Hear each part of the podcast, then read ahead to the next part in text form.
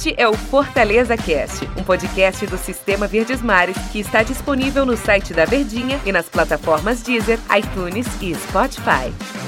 Fala pessoal, estamos chegando aqui com as notícias do Fortaleza. Esse é o nosso Fortaleza Cast. Todo dia a gente tá aqui batendo papo, trazendo notícias, conversando acerca do tricolor que amanhã entra em campo contra a equipe do São Paulo. Antes do Fortaleza, Daniel, tudo bem? Tudo bem, né? Era importante essa saudação, né?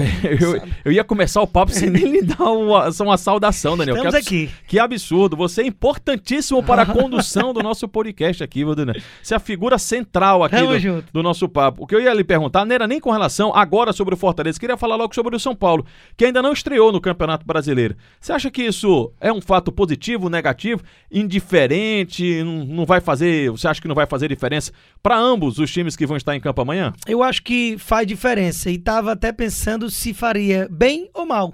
Perguntei até para alguns amigos assim: e o que, que, vocês acham? Se vai fazer bem, se vai fazer mal? E aí, confabulando, eu acho que não é um bom negócio. Pode ser que dê certo, óbvio, mas a gente tá só aqui falando de algumas situações. O São Paulo, desde a eliminação para o Mirassol no Campeonato Paulista, que vem com uma cobrança muito grande. Confusão grande. Desde 2005 que não é campeão e nem vai ser esse ano, nem foi, foi o Palmeiras mas é mais de 15 anos, título de geral. Foi a Sul-Americana de 2012 com o Rogério Ceni no gol, Oswaldo jogando, Ganso, Lucas Moura, aquele time. Então assim, já são oito anos, o tempo tá passando, a cobrança aumenta e o técnico vem, que é um técnico mais pressionado do Brasil, que ele já chega pressionado aonde vai. Coitado do é Fernando, Fernando Diniz, né? Porque tanto se fala do futebol bem jogado, da filosofia de ter a bola, tem mais de 70% de bola todo jogo. Aí vai lá, toma três gols do Mirassol em três chutes e tá eliminado nas quartas de final de Paulistão. Isso acontece, essa pressão atrapalha.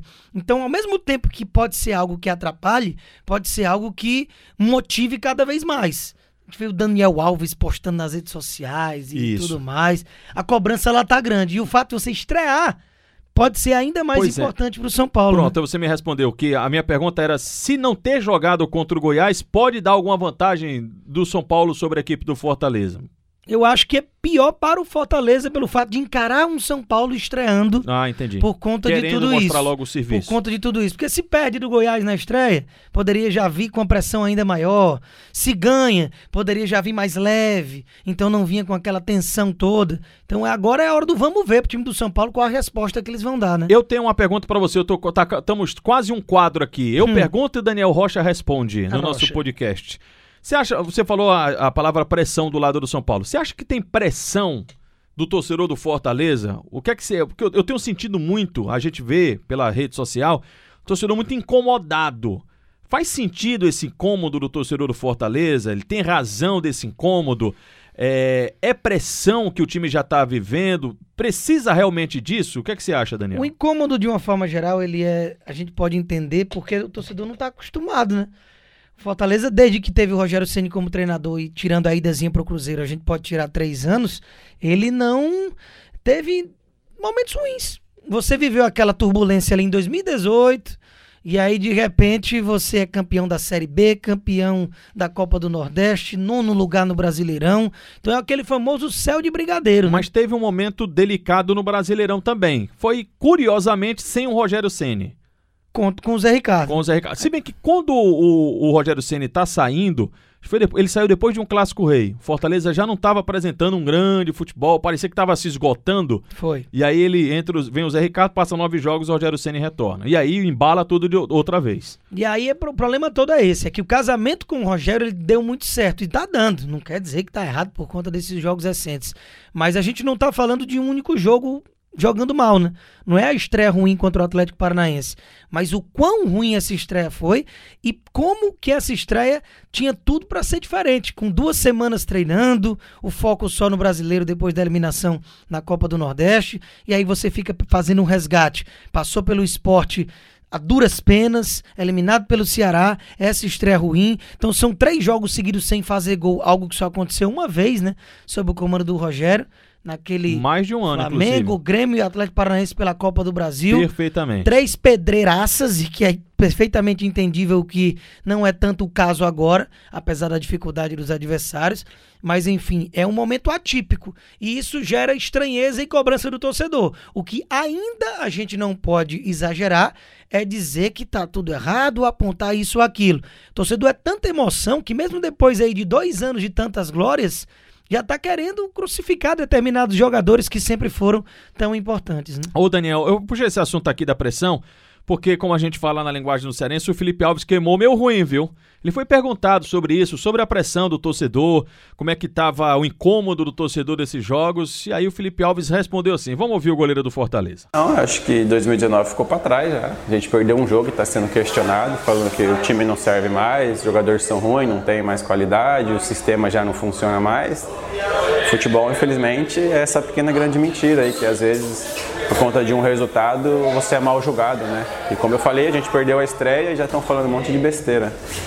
É, ter paciência, trabalho, que eu tenho certeza que as vitórias vão, vão voltar a aparecer, os gols vão voltar a sair e tendo vitórias, é o que eu falei, volta tudo a ser maravilhoso como foi o ano passado. Pois é, volta a ser maravilhoso quando você joga bem, você ganha o jogo. Se você jogar mal, respondendo aí o Felipe Alves, como foi contra o Atlético Paranaense, você não vai ganhar jogo. Dificilmente. Da, daquele jeito vai ser muito difícil de você ganhar. Pode ganhar um ou outro. E aí, jogando mal daquele jeito, você não vai continuar na Série A do Campeonato É, Brasileiro. A gente entende que às vezes a chateação do jogador, é, quando tá num ponto, né? Exatamente pelo fato de não estar acostumado. O Felipe Alves chegou, foi campeão da Copa do Nordeste, ficou em nono do brasileiro, botou um ídolo do time no banco, é idolatrado pela torcida. Ele não tá acostumado a tantas críticas. E até com o fato de, do susto que ele faz o torcedor passar todo jogo quando prende demais a bola e chega à marcação, ele tem o aval do torcedor, o torcedor dá o crédito, fica com aquele medo no coração, mas confia, porque realmente ele comprometeu, você, você conta nos dedos ali de uma mão algum lance que deu algum problema por conta disso nesses dois anos.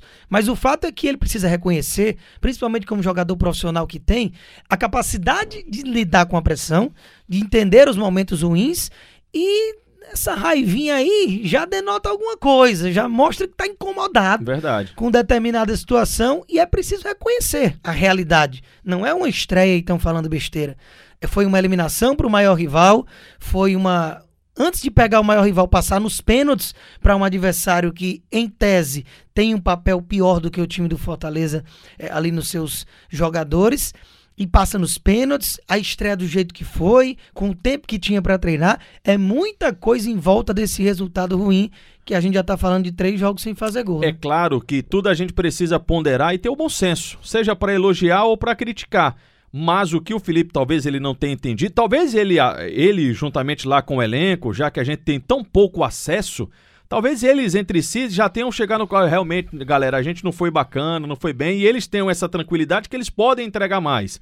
Mas o único cenário que o torcedor tem para ter essa essa ideia, para ter essa certeza, é no jogo. Então, quando o torcedor vê um jogo tão abaixo, é natural que o torcedor fique chateado, por mais que você tenha um histórico. E ele falou, não é por causa de um jogo. Um time pode ser criticado por um jogo. Você não vai tomar todas as decisões. Ah, vamos demitir todo mundo, vamos, vamos recontratar um outro time.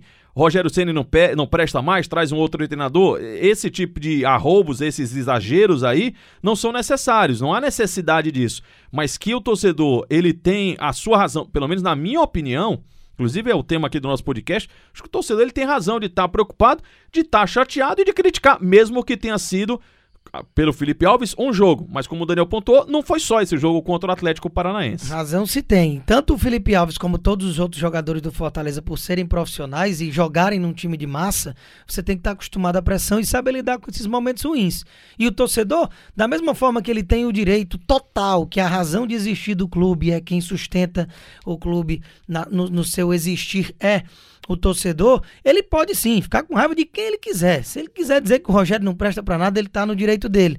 Mas na consciência, fora da emoção, é preciso também ter a calma de que não é porque esses jogos não deram certo que agora determinados jogadores que sempre deram uma contribuição enorme ao time, entregaram taças inclusive, eles já não sirvam mais. Então tem que ter pé no chão, não diria nem o torcedor. É só aqui, digamos, uma, um conselho para o torcedor que, mesmo na razão deles de sim cobrar, porque o momento não é bacana, é preciso ter calma, que nem tudo tá, tá destruído, né? A diretoria não, essa ela tem o pé no chão e, e não vai ter que estar alheia a qualquer tipo de pressão. O perder faz parte. Como que vai perder é uma outra história. Bonito, a diferença né? é essa, é exatamente oh, essa. rapaz, que beleza. Daniel, vamos embora. Amanhã a gente conversa mais aí.